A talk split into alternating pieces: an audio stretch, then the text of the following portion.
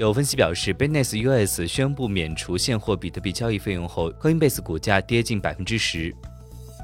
Binance US 昨日宣布取消比特币的现货交易费用，用户可以将比特币交易为美元、USDT、USDC、BUSD，而无需支付现货交易费用。而 Binance US 此前对少于五万美元的交易收取百分之零点一的现货交易费。此消息发布后，其最大竞争对手 Coinbase 股价出现大跌，本周三收盘跌幅达到百分之九点七。分析认为，Coinbase 主要收入来源就是交易费，但随着 Robinhood、FTX US 都尝试推出零佣金交易服务，将会给 Coinbase 带来更多压家里